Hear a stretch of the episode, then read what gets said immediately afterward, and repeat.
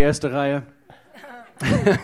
Du bist noch nicht dran, ich wollte es noch nicht verraten, aber es gibt einen Gastredner heute bei uns und er meldet sich jetzt schon.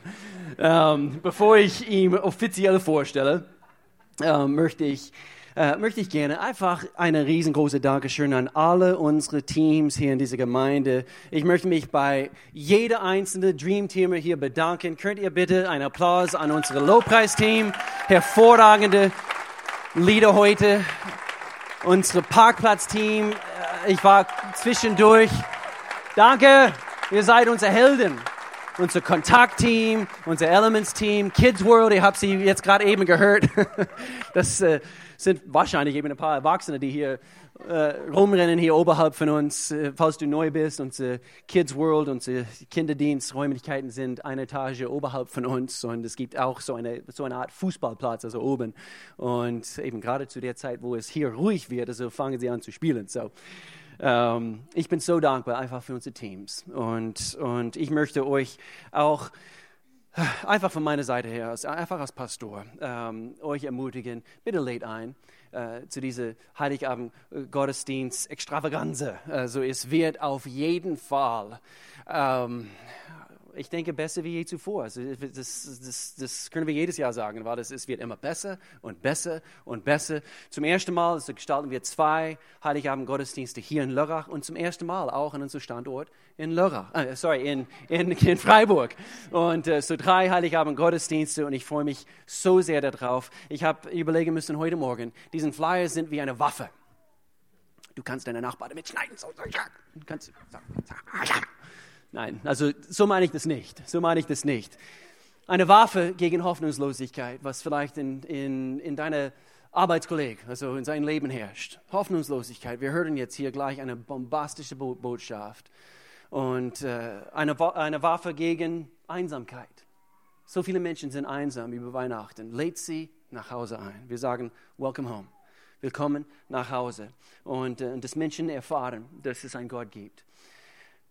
Dieser junge Mann, den ich jetzt hier gleich vorstellen darf, ist euer Campuspastor an unserem Standort in Freiburg. Und ähm, Alex beobachte ich schon seit einigen Jahren, aber ungefähr vor circa fünf Jahren. Und das ist eine meiner, meine, ich denke, bedeutungsvollste Aufgaben als, als Leiter und Pastor dieser Gemeinde ist es, zuzugucken und Ausschau zu halten nach Männern und Frauen des Charakters, wo, wo ich spüre, Gott, du tust etwas in das Leben von diesem Menschen. Und ich weiß eben, er tut so viel in jeder Einzelne hier in, diese, in, in diesem Raum. Aber wir müssen es ihm erlauben. Und, und so wie wir ihm mehr Raum und Platz geben in unserem Leben, kann er äh, Dinge in unserem Leben bewirken. Das ist der Fall also bei Alex vor circa fünf Jahren. Er hat meine Aufmerksamkeit bekommen und ich habe einen jungen Mann gesehen, voller Charakter, voller Integrität. Und ich habe es auch im ersten Gottesdienst gesagt, eben, wo ich auch beobachten äh, dürfte, äh, welche Frau er für sich ausgesucht hat, habe ich denken müssen, der ist ein cleverer Mann.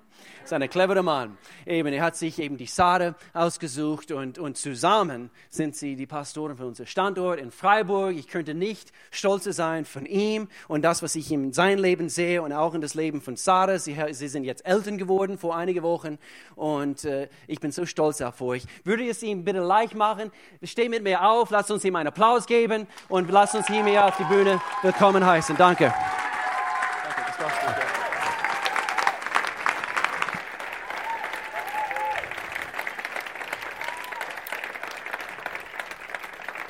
Dankeschön. Ihr wisst noch gar nicht, was ich zu sagen habe, oder? Und ihr applaudiert schon. Vielleicht gefällt es euch nicht. Wartet bis zum Ende.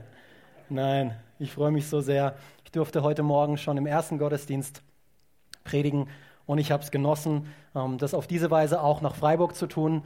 Ähm, wir haben live nach Freiburg gestreamt und ich habe mal geschaut, wir haben 170 ähm, wir haben über 170 YouTube-Abonnementen, die unsere Livestreams und Predigten, die danach auch auf YouTube ähm, anzuschauen sind, Woche für Woche. Keine Ahnung, ob sie sich täglich reinpfeifen oder ähm, einfach immer mal wieder reinschauen, aber über 170 Leute, ähm, die wir zusätzlich erreichen. Vielleicht bist es du, der sonntags auch kommt, aber vielleicht sind es auch Leute, ähm, die wir von irgendeinem anderen Land oder von irgendeinem anderen Standort hier in Deutschland erreichen. Und das begeistert mich so sehr.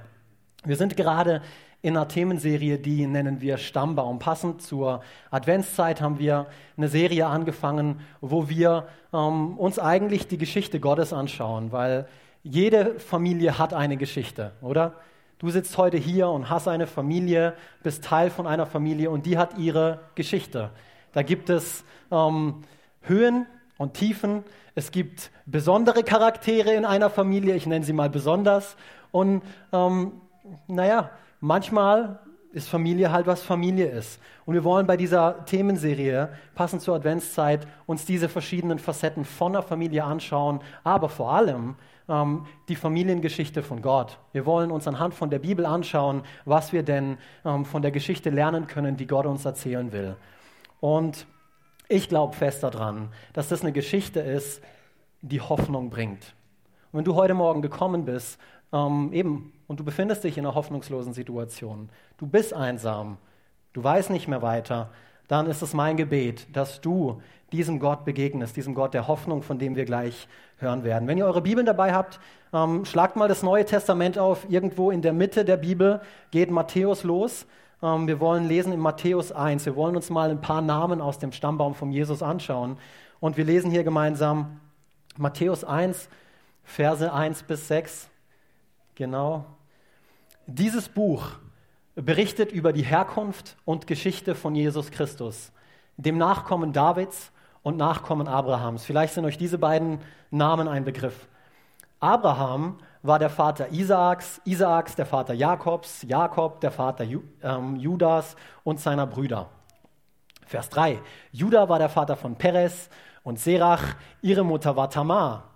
Perez war der Vater von Hezron, Hezron der Vater von Ram. Bleibt noch mit dabei, wir haben es gleich. Ram von Aminadab, Aminadab von Nachschon, Nachschon von Salmon und Salmon von Boas. Die Mutter des Boas war Rahab. Boas war der Vater Obeds, Obeds Mutter war Ruth. Obed war der Vater Isais, Isai der Vater des Königs David. David war der Vater Salomos, Salomos Mutter war die Frau des Uriah. Und ich weiß nicht, wie es dir geht, aber vielleicht denkst du jetzt, Alex, ich bin so dankbar dafür, dass du mir 20 Namen gegeben hast, die ich meinem Kind niemals geben werde. Weil Aminadab, oder? Schon mal überlegt, das war einer der ersten Namen, die mir in den Sinn gekommen ist, als wir wussten, hey, ähm, wir kriegen ein Kind. Ich musste sofort an Aminadab denken. Nachschon war dann auch schon in der engeren Auswahl.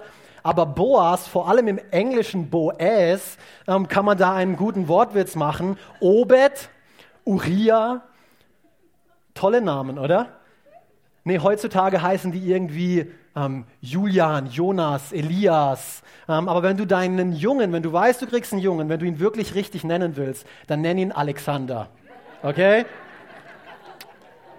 Der Beschützer bedeutet es. Falls du nicht wusstest, was es bedeutet, der Beschützer. Toller Name. Danke, Mama, dass du mich so genannt hast. Aber was dir vielleicht beim Lesen dieses Stammbaums aufgefallen ist, ist, dass nicht nur ein paar komische Namen da drin stehen, sondern da stehen auch ähm, Namen von vier Frauen drin. Matthäus erwähnt hier vier bestimmte Frauen. Und ich weiß nicht, ob du die Geschichten dieser vier Frauen kennst, aber die erste Frau, die er erwähnt, ist Tamar. Und ich will hier nicht zu viel Details von ihr geben, aber ich gebe euch mal einen Brocken mit von dieser Frau.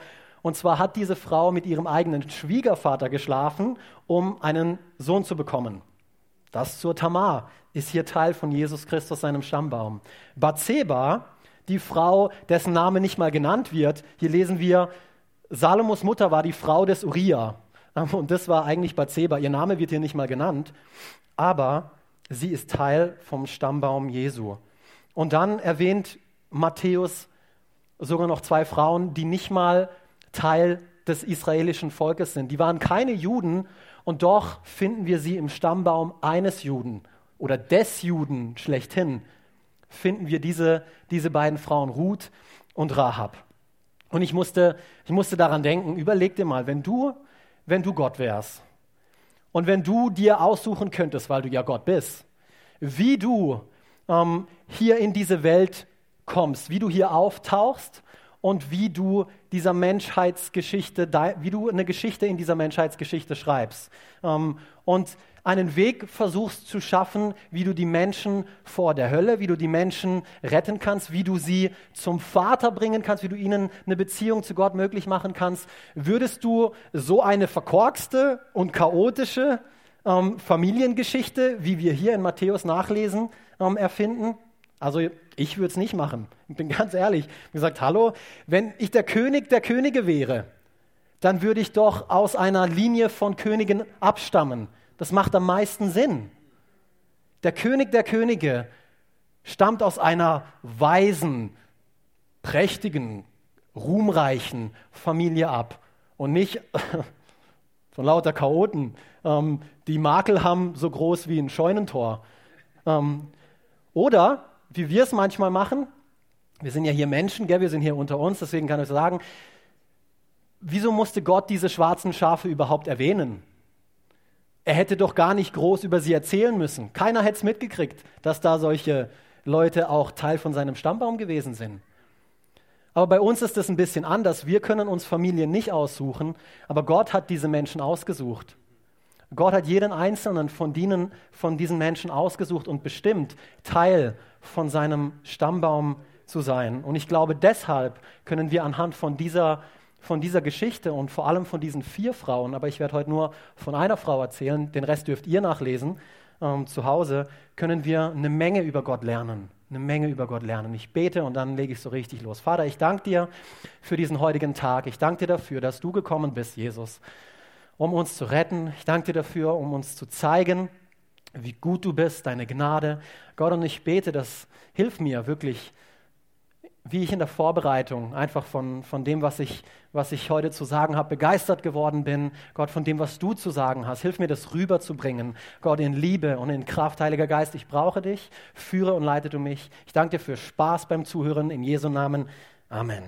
Amen, Amen. Lasst uns mal ähm, zum zu Josua gehen, im Alten Testament, Josua Kapitel 2. Wir wollen über Rahab sprechen. Das ist eine der Frauen, von denen wir hier jetzt gerade gesehen haben, die Teil vom Stammbaum von Jesus Christus sind. Und ich habe mich gefragt, ja, warum, wie hat sie es geschafft in den Stammbaum von Jesus Christus? Und wir lesen hier zuallererst aus Josua Kapitel 2 im Alten Testament. Und du nicht weißt, wo Josua ist, direkt nach dem ersten nach den ersten fünf Buchern Mose findest du Josua. Schlag mal dahin auf, ansonsten lies hier mit.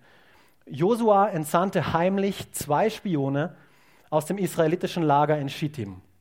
Kurz zur Vorgeschichte. Das Volk Israel ähm, ist gerade aus Ägypten befreit worden von der Sklaverei. Ihr kennt die Geschichte vielleicht.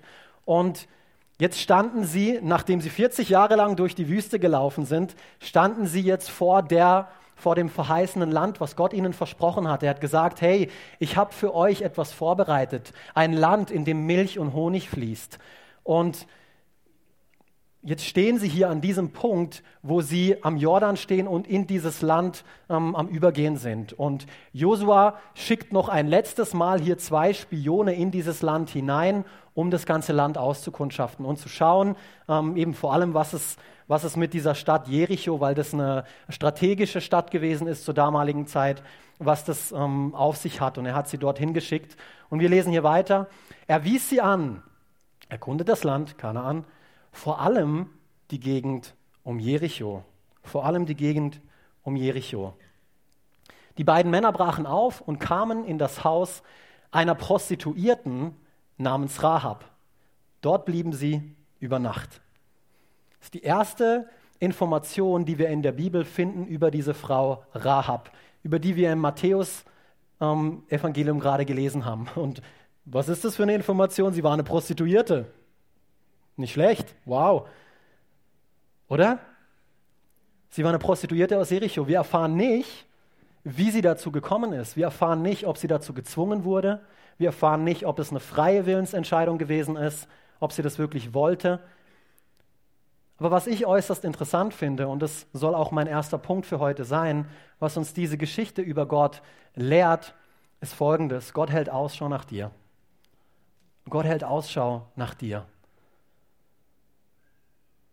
Rahab war es nicht, die Ausschau gehalten hat nach Gott, sondern wir lesen davon, dass er in ihre Situation kam durch die zwei Spione. Wahrscheinlich in der dunkelsten Stunde ihres Lebens tauchten diese zwei Spione bei Rahab auf, bei einer Prostituierten. Ja, gedacht, Gott will mit solchen Leuten nichts am Hut haben. Nee, wir lesen hier die Geschichte weiter. Und ich musste an meine Geschichte denken, wie ich zur Gemeinde gekommen bin. Ich bin vor über neun Jahren, 2008, war ich das erste Mal hier an einem Gottesdienst und ich war nicht wirklich auf der Suche nach Gott. Ähm, einige von euch kennen meine Geschichte. Ich bin eigentlich nur aus zwei ähm, sehr ähm, ruhmreichen Gründen hierher in die Gemeinde gekommen. Der erste war, ich habe gehört, dass die Leute hier ein bisschen verrückter sein sollen, dass sie im Lobpreis tanzen und ihre Hände heben. Ähm, aber wahrscheinlich der ausschlaggebendste Grund für mich war, als 17-jähriger Teenager, was, stellt euch vor, was es war? Oh, genau, es waren die Frauen, weil ich habe gehört, hier kann man sich nicht retten vor schönen Frauen. Und so als 17-jähriger Junge, wuhu, genau, da klatscht einer, da freuen sich manche mit. Vielleicht bist du heute Morgen deswegen auch gekommen. Hoffentlich geht es dir so wie mir. Aber gleichzeitig, also ich weiß, es ist nicht der ruhmreichste Grund, um, ne, in eine Kirche zu kommen, oder? Aber gleichzeitig musste daran denken, ähm, was um die Zeit rum noch in meinem Leben passiert ist. Und es war eigentlich eine der dunkelsten Stunden meines Lebens. Ähm, ich habe gerade so meinen Schulabschluss gepackt. Ähm, ich habe für mich gerade versucht, eine schlechte Beziehung hinter mich zu bringen, ähm, die mich über Jahre hinweg eigentlich nicht wirklich weitergebracht hat in meinem Leben. Ich habe Probleme mit allerhand Drogen gehabt und das Einzige, was ich im Sinn hatte und was, ja, wo, wofür ich gelebt habe, war von Party zu Party zu Party zu Party zu Party. Ähm, das war die Zeit, in der Gott mich gesucht hat. Zu dem Zeitpunkt kam er in mein Leben, kam ich hierher in diese Gemeinde und er ist mir begegnet. Er ist mir begegnet. Inmitten dieser dunklen Stunde. Oh, und ich weiß nicht, warum du heute hier bist. Wie die Melanie vorhin gesagt hat, vielleicht wurdest du von jemandem mitgeschleift. Er hat dich mitgenommen und hat dich gezwungen, hierher zu kommen. Hoffentlich war das nicht so. Hoffentlich ist es eine freie Willensentscheidung von dir gewesen. Aber ich glaube fest daran, auch wenn ich nicht weiß, wonach du suchst und worin du dich gerade befindest, dass es Hoffnung gibt. Wenn es Hoffnung gibt für eine Hure wie Rahab, wenn es Hoffnung gibt für einen 17-jährigen Goven, wie ich es damals war, der außer Party, Drogen und Frauen nichts anderes im Kopf hatte, dann glaube ich, gibt es auch Hoffnung für dich. Für jeden Einzelnen hier. Und das ist die Geschichte von Rahab, die wollen wir uns anschauen. Johannes 15, Vers 16. Lass uns gemeinsam lesen. Nicht ihr habt mich erwählt, ich habe euch erwählt. Ich habe euch dazu berufen, hinzugehen und Frucht zu tragen ich lese es nochmal, weil es so gut ist. Nicht du hast Gott erwählt, sondern er hat dich erwählt. Jesus sagt es hier. Jesus spricht hier davon. Er hat dich dazu berufen, hinzugehen und Frucht zu tragen. Gott hat einen großartigen Plan mit deinem Leben.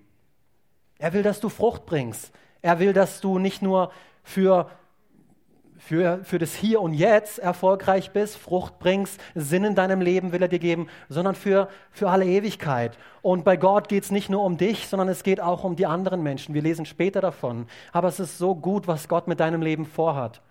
Und ich hoffe, du nimmst das heute auch für dich in Anspruch. Es ist ein Angebot, was Gott jedem Menschen macht. Das sehen wir anhand von der Geschichte Rahabs, der Sünderin aus Jericho, die nicht mal Jude war oder Jüdin war, um politisch korrekt zu sein. Zweiter Punkt. Gott hält einen Ausweg für dich bereit. Gott hält einen Ausweg für dich bereit. Egal in was für einer Situation du dich befindest. Wir haben hier gerade von Rahab gelesen und wir lesen noch weiter von ihr, die eine Prostituierte war, in einer Stadt, die Gott den Israeliten in die Hand gegeben hat, in einer Stadt, wo eigentlich keine Aussicht auf Überleben gewesen ist. Aber Rahab war es, oder Gott war es, der einen Ausweg für Rahab geschaffen hat. Und wir wollen uns anschauen, wie er das gemacht hat. Josua 2, Kapitel, äh, Josua Kapitel 2, Verse 17 bis 21. Unser Versprechen, also hier auch nochmal zur Geschichte, diese beiden Spione, von denen wir vorhin gelesen haben, die kamen jetzt zu Rahab Und dann haben, hat der König davon gehört, dass da zwei Spione in der Stadt sind, die, das, ähm, die Jericho auskundschaften wollen und ähm, ist zu Rahab gegangen oder hat Leute geschickt zu Rahab und hat gesagt, hey, händige mir die zwei Leute aus, wir bringen sie um, nicht, dass die hier unsere Stadt auskundschaften. Und die Rahab hat gelogen und hat gesagt, äh, ja, die waren da, aber die sind schon längst wieder weg. Sie hatte mehr Ehrfurcht vor Gott als sie vor ihrem eigenen Volk hatte, vor Menschen. Das ist wieder eine andere Predigt für sich, aber schreibt es auf. Ähm, sie hatte mehr Ehrfurcht vor Gott, für dem, was Gott tun kann, als das, was die Menschen tun können. Und so hat sie gelogen. Ähm, nicht etwas, was das rechtfertigt, das rechtfertigt die Lüge nicht, aber sie hat es nun mal getan. Und ähm, weil sie gelogen hat oder weil sie die Kundschafter bei sich bewahrt hat, haben, hat sie die Kundschafter gebeten und gesagt, hey, weil ich so gut war zu euch, ich weiß, der Gott, dem ihr dient, das ist der Gott aller Götter, der König aller Könige, es gibt keinen anderen außer ihn. Ähm, er wird euch diese Stadt in die Hand geben, wie er es auch mit allen anderen Völkern vorher gemacht hat. So bitte, bitte, wenn ihr kommt und diese Stadt einnehmt, dann verschont mich und meine Familie. Verschont mich und meine Familie. Das war ihre Bitte. Und hier die Bedingungen, die diese beiden Spione ihr ausgesprochen haben, dass diese Bitte erfüllt wird, ist folgende. Jetzt lesen wir hier weiter. Unser Versprechen, das du uns unter Eid abgenommen hast, können wir nur erfüllen, wenn du Folgendes tust. Braucht Hilfe, der Klick funktioniert nicht? Ja, danke. Lass das rote Seil, an dem du uns unterstreicht diesen, diesen Begriff, lass das rote Seil, an dem du uns herablässt, aus dem Fenster hängen, wenn wir vor die Stadt kommen. Hole außerdem deinen Vater, deine Mutter, deine Brüder und Schwestern und alle deine Verwandten in dein Haus. Und du denkst jetzt wirklich, alle Verwandten, ach, den einen, den, den hätte es ja kosten können. Hoffentlich denkst du so nicht. Vers 19. Wer das Haus verlässt, auf die Straße geht und dort getötet wird, ist selbst dafür verantwortlich. Dort gilt unsere Verpflichtung nicht. Sollte jemand, der sich in diesem Haus aufhält, umgebracht werden, tragen wir die volle Verantwortung. Vers 20 und 21. Verrätst du uns jedoch, so sind wir nicht mehr an diesen Schwur gebunden. Rahab antwortete einverstanden und schickte sie auf den Weg, ja auch wieder das rote Seil, band sie ans Fenster. Es gibt einen Ausweg aus der Situation, aus der Dunkelheit, aus der Hoffnungslosigkeit, aus der Arbeitslosigkeit, ähm, wo auch immer du dich gerade befindest, aus der Einsamkeit, aus der Sinnlosigkeit. Es gibt einen Ausweg, aber es gibt nur einen einzigen. Und dieser Weg hat einen Namen und er heißt Jesus. Er hat von sich selber gesagt, ich bin der Weg, die Wahrheit und das Leben. Er hat nicht gesagt, ich bin ein Weg, eine Wahrheit und ein Leben von vielen anderen, sondern er hat gesagt, ich bin der Weg. Da gibt es keinen anderen Ausweg als mich. Ich führe zum Vater, sonst niemand. Sonst niemand.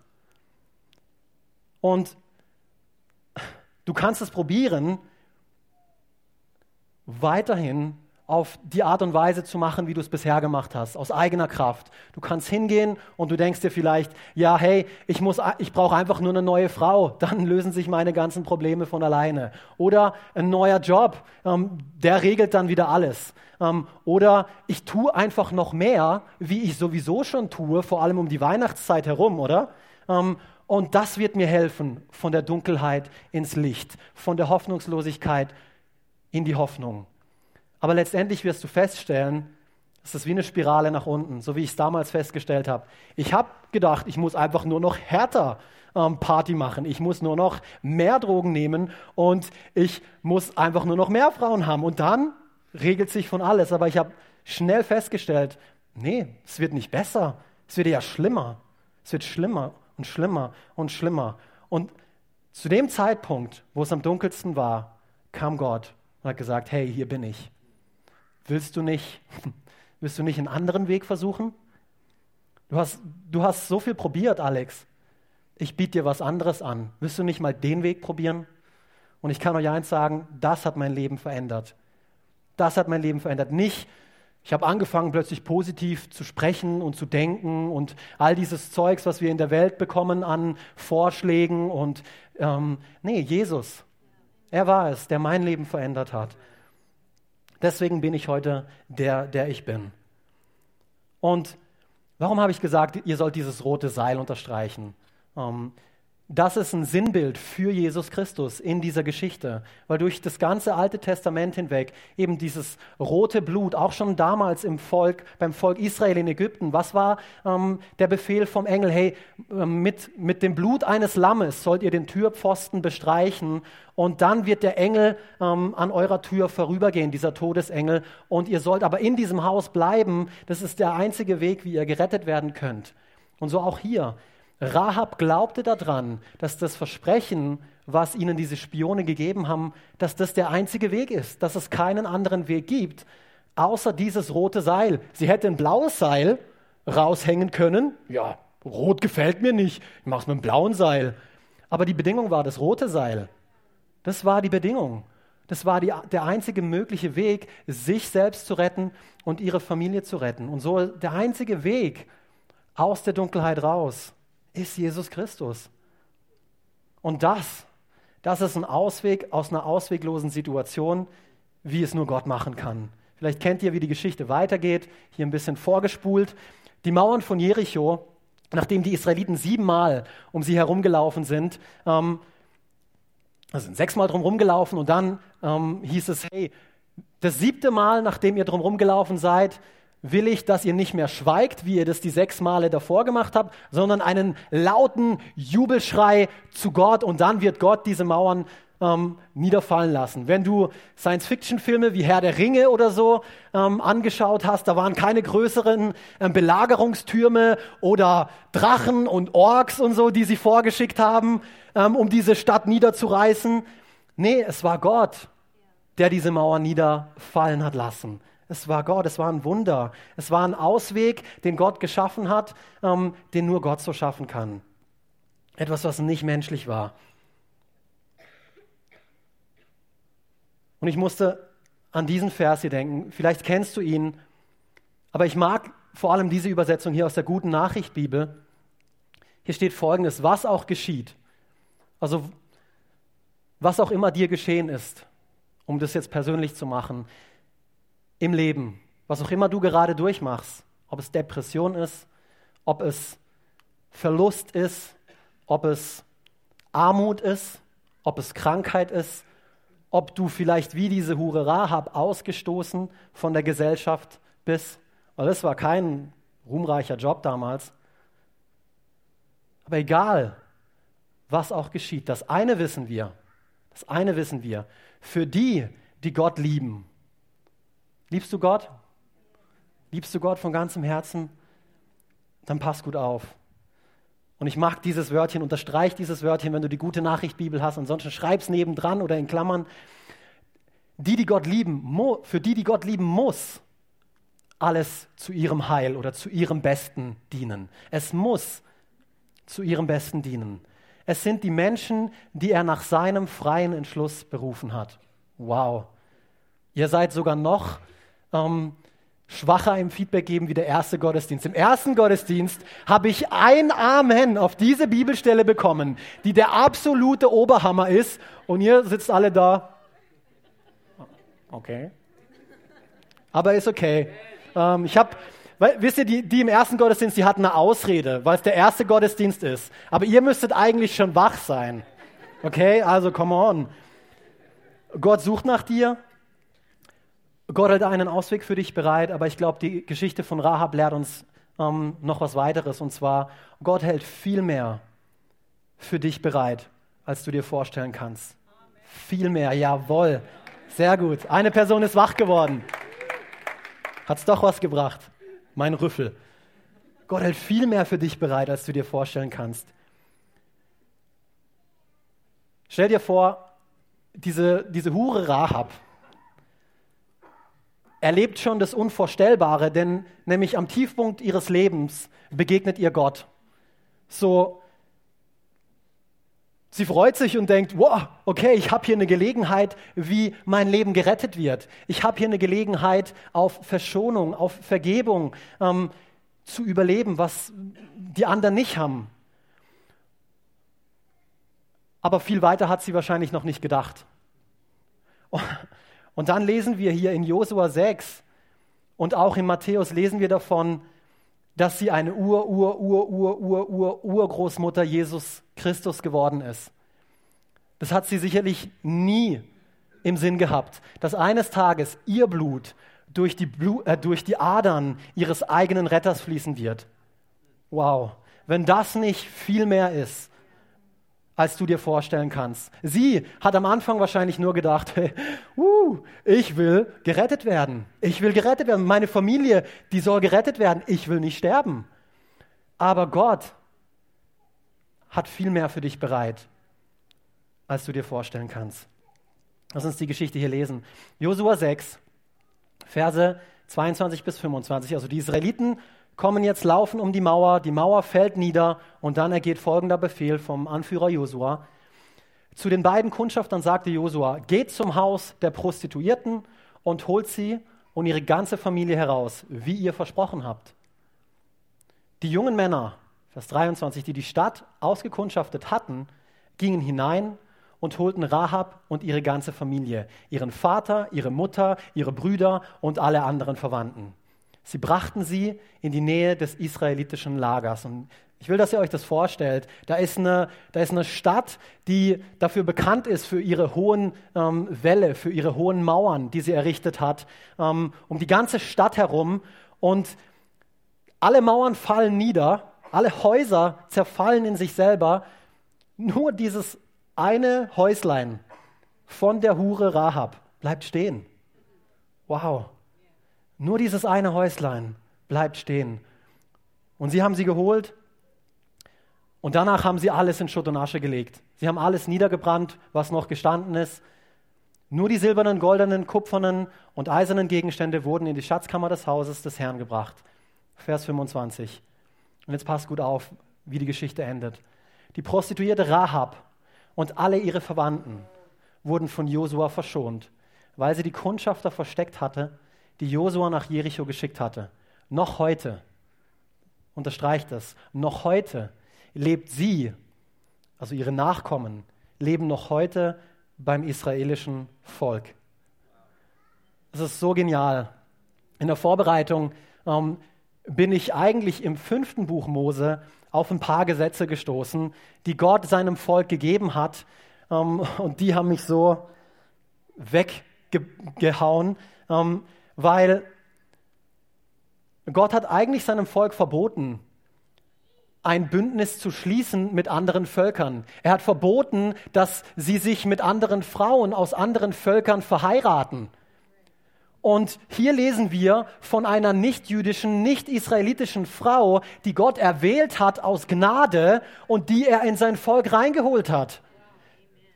Also für mich ist das kein Gott der Regeln und der ich darf nicht und ich soll nicht, sondern ein Gott, der danach sucht, eine Ausnahme zu machen für die, die es annehmen. Und Rahab hat es angenommen. Und es kannst du heute auch. Du kannst es annehmen, dieses Geschenk, was Gott dir geben möchte. Gott hält viel mehr für dich bereit, als du dir vorstellen kannst. Nicht nur vom Minus zum, oh, gerade so gerettet, uh, ich bin safe, ich komme in den Himmel, Halleluja, jetzt muss ich mir ja um nichts mehr Gedanken machen, lebe mein Leben weiter wie vorher. Uh, danke Gott, dass ich so schlau war und zu dir Ja gesagt habe. So ein Quatsch, aber viele Christen leben so. Hoffentlich bist du heute nicht hier und lebst so ein Leben, weil Gott hat viel mehr für dich bereit, als du dir vorstellen kannst.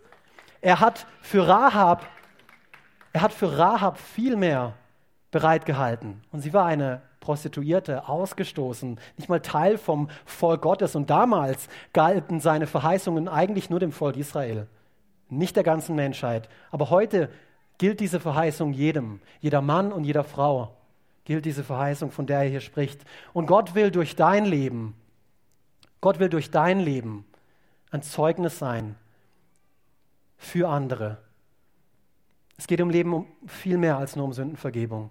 Sündenvergebung ist nicht das Ziel deines Lebens, sondern dort fängt dein Leben an. Dort geht's los.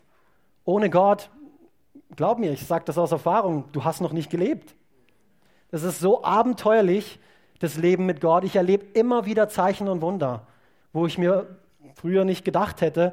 Und manchmal gehe ich durch dunkle und tiefe Täler, aber immer wieder, immer wieder erhebt er mich, immer wieder hilft er mir, immer wieder sucht er nach mir.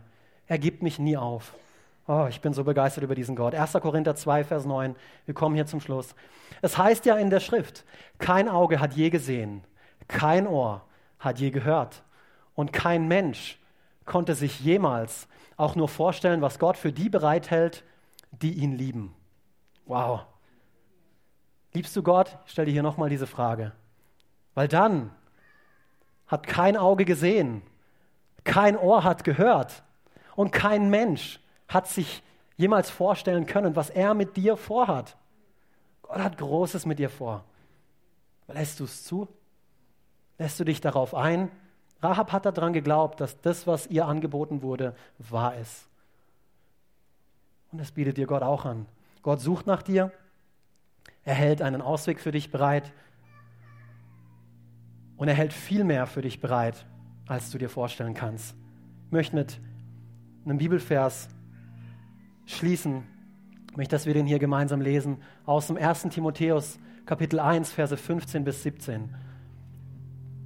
Und hier schreibt Paulus zu seinem geistlichen Kind Timotheus, ja, Jesus Christus ist in die Welt gekommen, um Sünder zu retten. Und dieses Wort Sünder hat so ein Gewicht, oder? Aber was Sünde eigentlich bedeutet, im eigentlichen Sinne der Bibel, ist Zielverfehlung. Das heißt, Gott hat dich für etwas geschaffen, aber du läufst nicht dem Plan entsprechend, für den Gott dich geschaffen hat. Du, du, du schießt an diesem Ziel vorbei. Das ist eigentlich das, was Sünde bedeutet. Du versuchst es auf eigene Art und Weise. Auf dieses Wort ist Verlass. Es ist eine Botschaft, die vollstes Vertrauen verdient. Und einen größeren Sünder als mich gibt es nicht.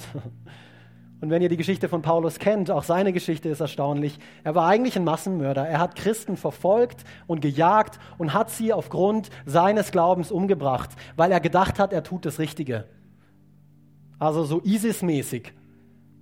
Die Leute verfolgt, hinterhergejagt und er dachte, er macht das Richtige. Und deswegen sagt er auch, hey, einen größeren Sünder wie mich gibt's nicht. Glaubt mir.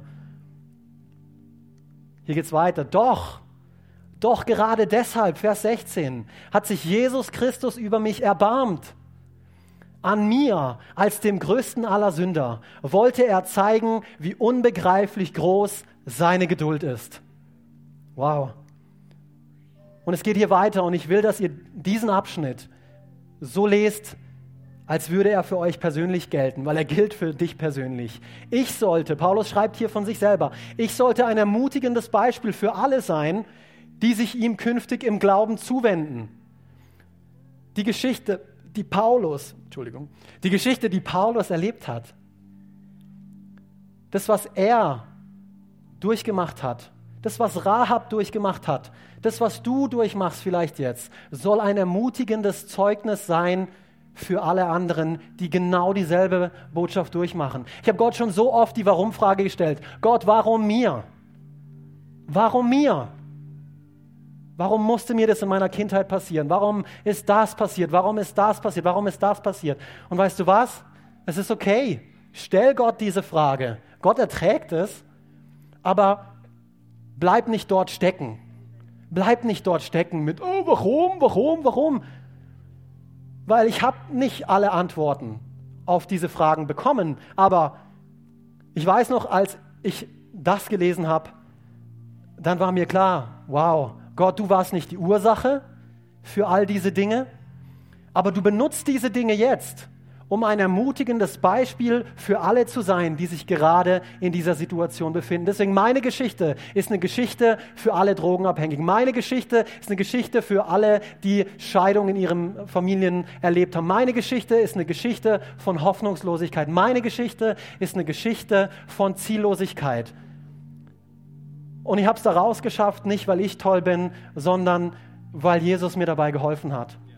Und deswegen stehe ich hier vorne und kann von diesen Makeln und von diesen schwarzen Flecken in meinem Leben erzählen, weil Gott mich von der Dunkelheit ins Licht gebracht hat. Und das will er dir heute auch anbieten. Ich schließe mit diesem ähm, Vers hier. Dem König, der in alle Ewigkeit regiert, dem unvergänglichen und unsichtbaren, alleinigen Gott, gebühren Ehre und Ruhm für immer und ewig. Jawohl, Amen. Gott sei Dank seid ihr hier zum Schluss aufgewacht. Hey, lasst uns doch am Ende alle gemeinsam mal die Augen schließen.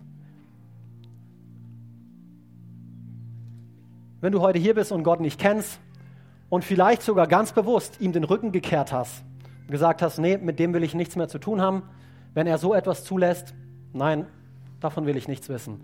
Hey, ich bin so froh, dass du heute trotzdem hier bist. Du bist am richtigen Ort.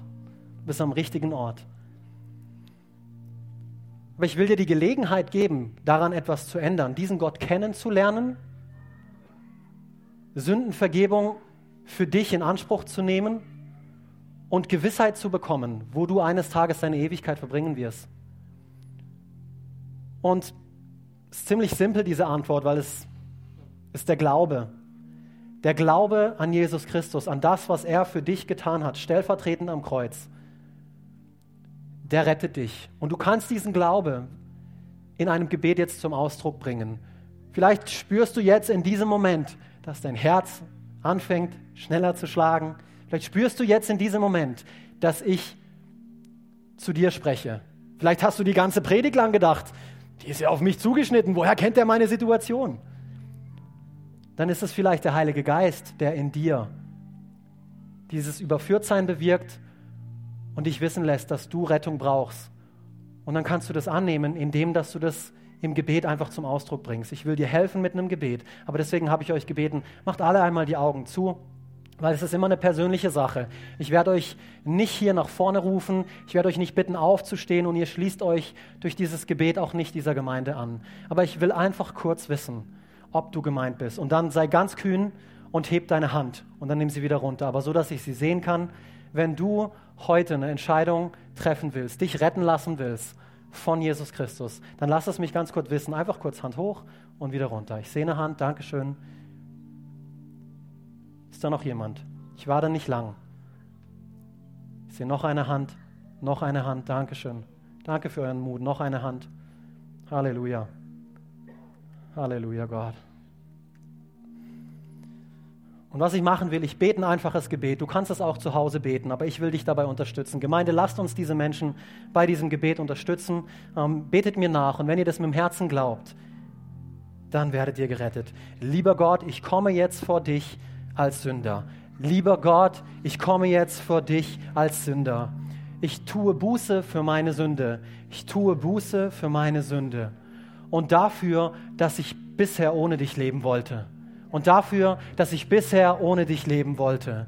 Ich bekenne, dass ich dich brauche. Ich bekenne, dass ich dich brauche und bitte dich um Vergebung. Und bitte dich um Vergebung. Jesus, ich danke dir. Jesus, ich danke dir, dass du für meine Sünden gestorben bist. Dass du für meine Sünden gestorben bist. Gestalte du von jetzt an mein Leben neu. Gestalte du von jetzt an mein Leben neu. In Jesu Namen, Amen.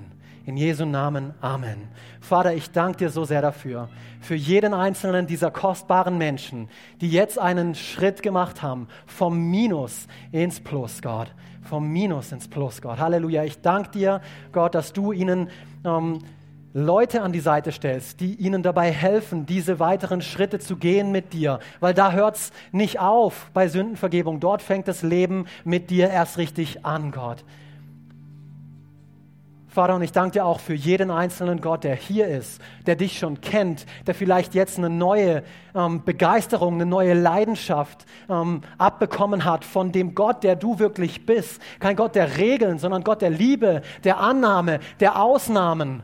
Gott, oh, ich bin dir so dankbar, dass ich einen so großen Gott habe kennenlernen dürfen.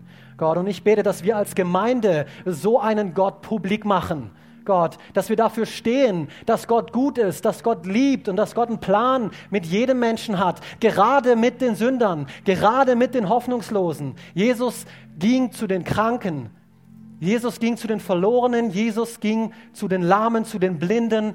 Er ist gekommen, um die Sünder zur Umkehr zu berufen.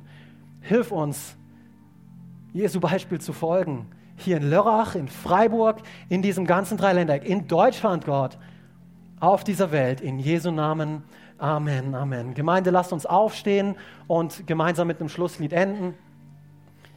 Amen. Alex, vielen, vielen Dank. Es war ein Predigt direkt von dein Herz. Vielen Dank.